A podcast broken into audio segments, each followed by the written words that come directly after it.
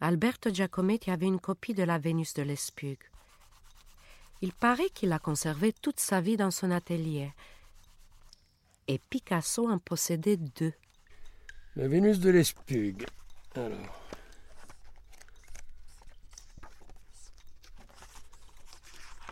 Ah, la voilà. Quelles formes étranges. Une toute petite tête, pas de visage, pas de pieds, en revanche des seins et d'énormes fesses. À la préhistorienne avance que la Vénus condense tous les cycles de la vie en une seule femme naissance, adolescence, maternité, maturité. Objet rituel, statuette de la fécondité ou objet d'art? Elle a été taillée dans l'ivoire d'une défense de mammouth. Il faut reconnaître que c'est raffiné. Viens voir.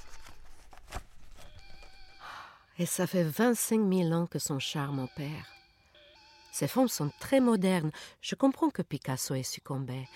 On pourrait même l'imaginer contemporaine, aux côtés de la déesse fragile de Louise Bourgeois, ou même d'une nana de Niki de Saint-Phal. Et hop, le temps se resserre comme un élastique. On sent les artistes préhistoriques tout proches de nous. Picasso disait qu'en art, il n'y a ni passé ni futur. Ce que ces œuvres archaïques nous révèlent de fondamental, c'est que l'art est pour l'homme une nécessité hors du temps. On pourrait aussi en déduire que l'humanité n'a pas évolué. Je crois que Miro allait même jusqu'à dire que la peinture est en décadence depuis l'âge des cavernes.